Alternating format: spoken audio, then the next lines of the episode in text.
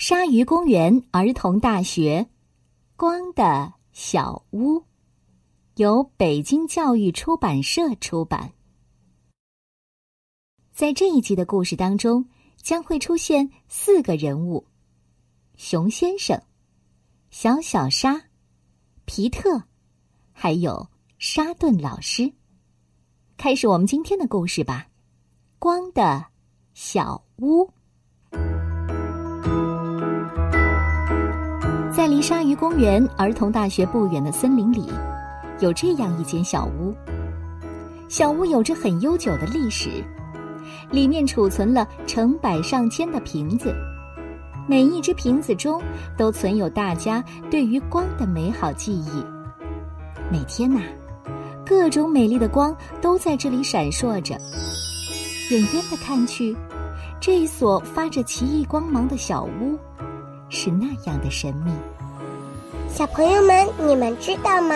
光是能量的一种传播方式。小小沙也想把自己心中最美的光的记忆存起来，于是他来到这里。小屋的主人是一位探险家，熊先生。听说他们家族世世代代都守护着这座小屋，因为要帮大家储存。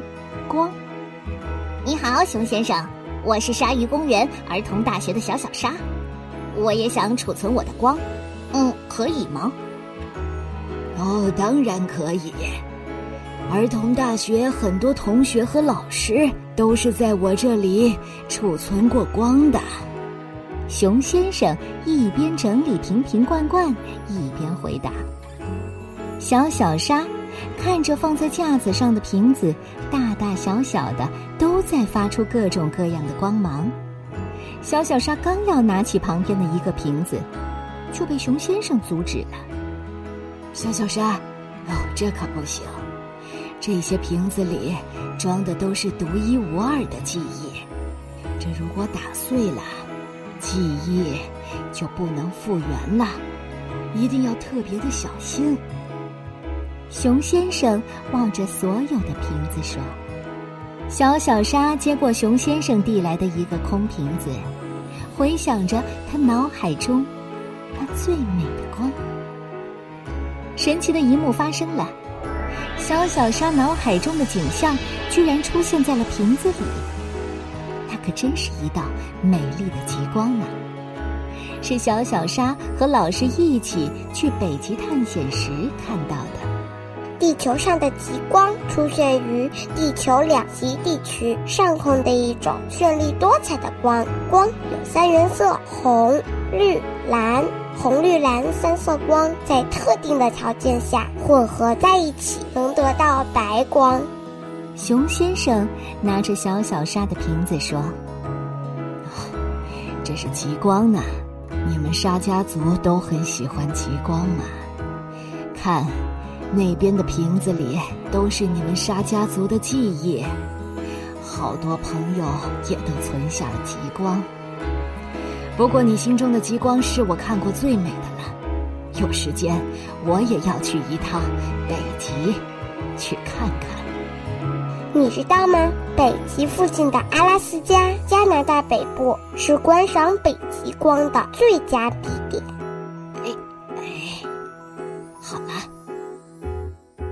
小小沙不好意思的挠挠头，正要走的时候，熊先生叫住了他：“哎，小小沙，我一会儿呢还要出去再收集一些萤火虫的光，那些小家伙的光芒实在是太美了。今天呢又是他们最活跃的一天，我绝对不能错过。你能帮我看管一天小屋吗？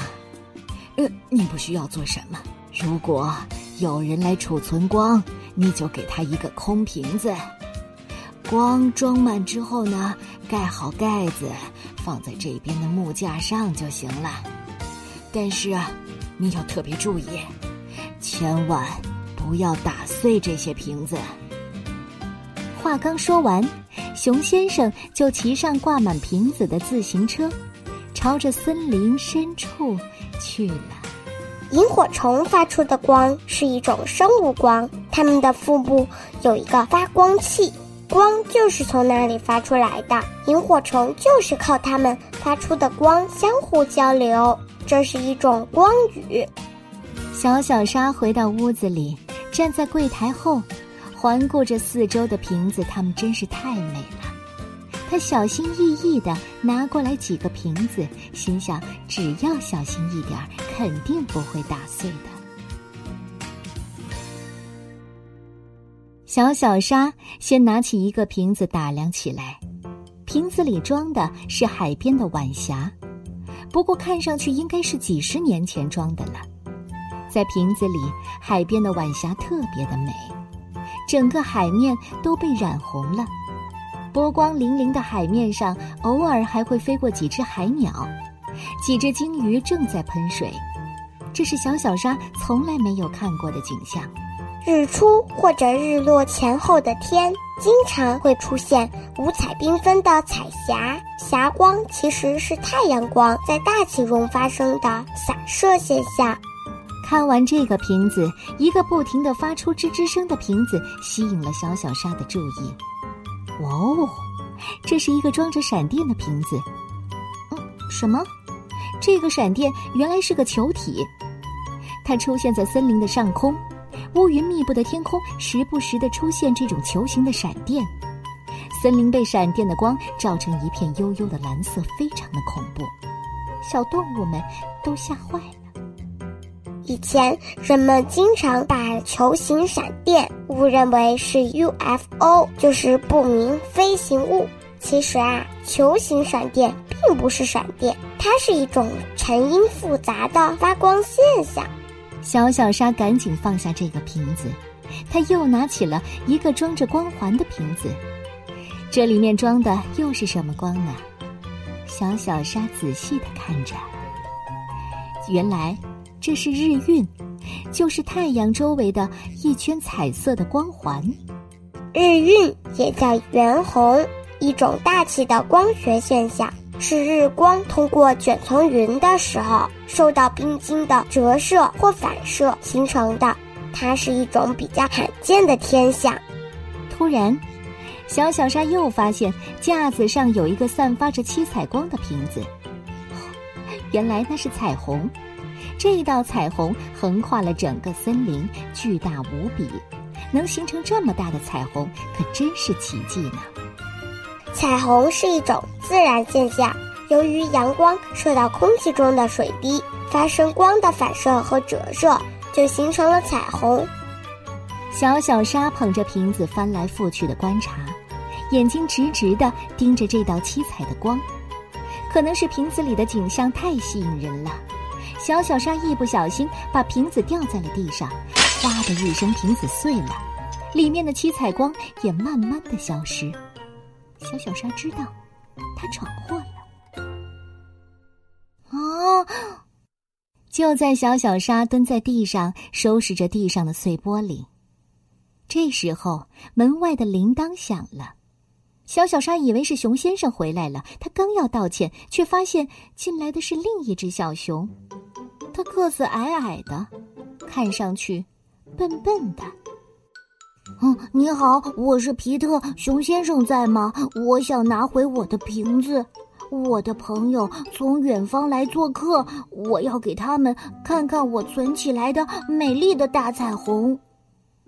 那你是说彩虹？哦，大彩虹？哦哦，皮特，真不好意思，你可能拿不到你的瓶子了。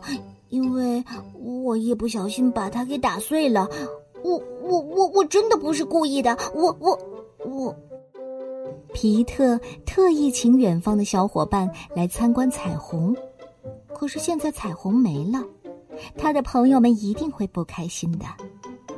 小小沙和皮特难过的坐在门外的木椅上，小小沙知道，这都怪自己，可是现在该怎么办呢？小熊皮特还在伤心的哭着，不过他并没有埋怨小小沙。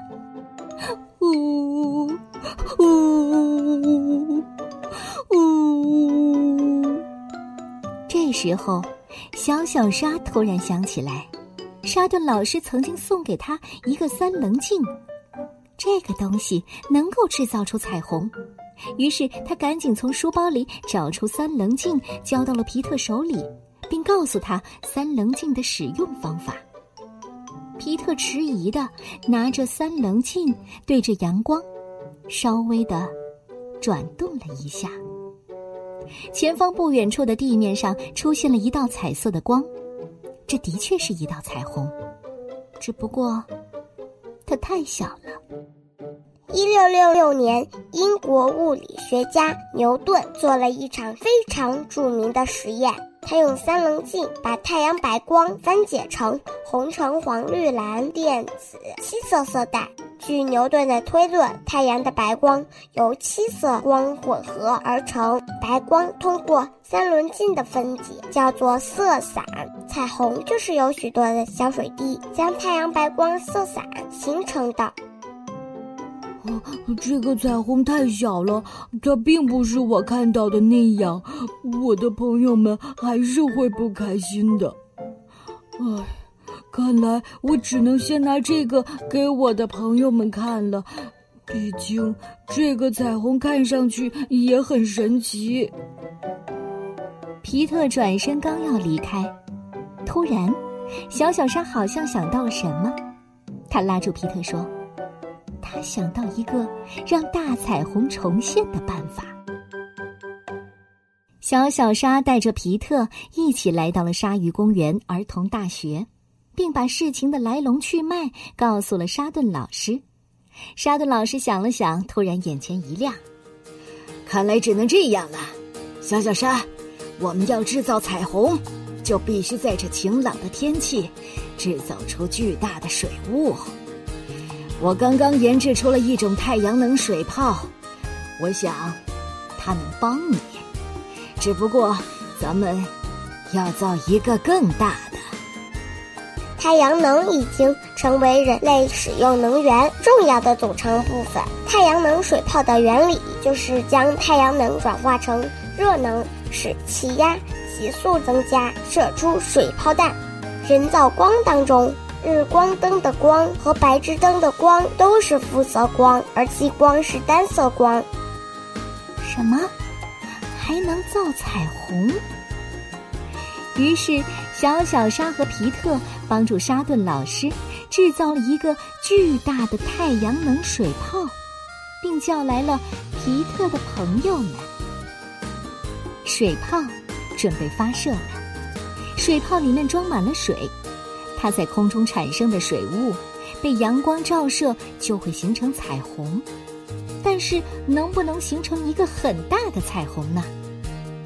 三、二、一，发射！水泡轰的一声，一瞬间，整个天空都充满了水雾。在阳光的照耀下，渐渐的，彩虹真的出现了。水雾随风飘散。彩虹也逐渐变大，最后竟然跨越了整个森林和山谷。哦天哪，这比小小沙之前看到的彩虹还要大呢！皮特的朋友们都被眼前的景象惊呆了。那种美丽的七色光芒，让你仿佛置身于天空当中。这时候，熊先生也刚好赶了回来，他也看到了这美丽的彩虹，于是他找来了一个巨大的玻璃瓶子，让大家一起收藏起这美丽的瞬间。他希望全世界的人们都能看到这么美丽的彩虹。非洲的维多利亚瀑布周围经常出现彩虹，它是世界上最大的彩虹瀑布之一。一、二、三，发射！哇！哦，看呐，小小沙又在和沙顿老师制造更大的太阳能水泡了。难道他们还想制造出更大的彩虹吗？我真想亲眼看一看呢。你喜欢这个故事吗？光的小屋，由鲨鱼公园。儿童大学出品。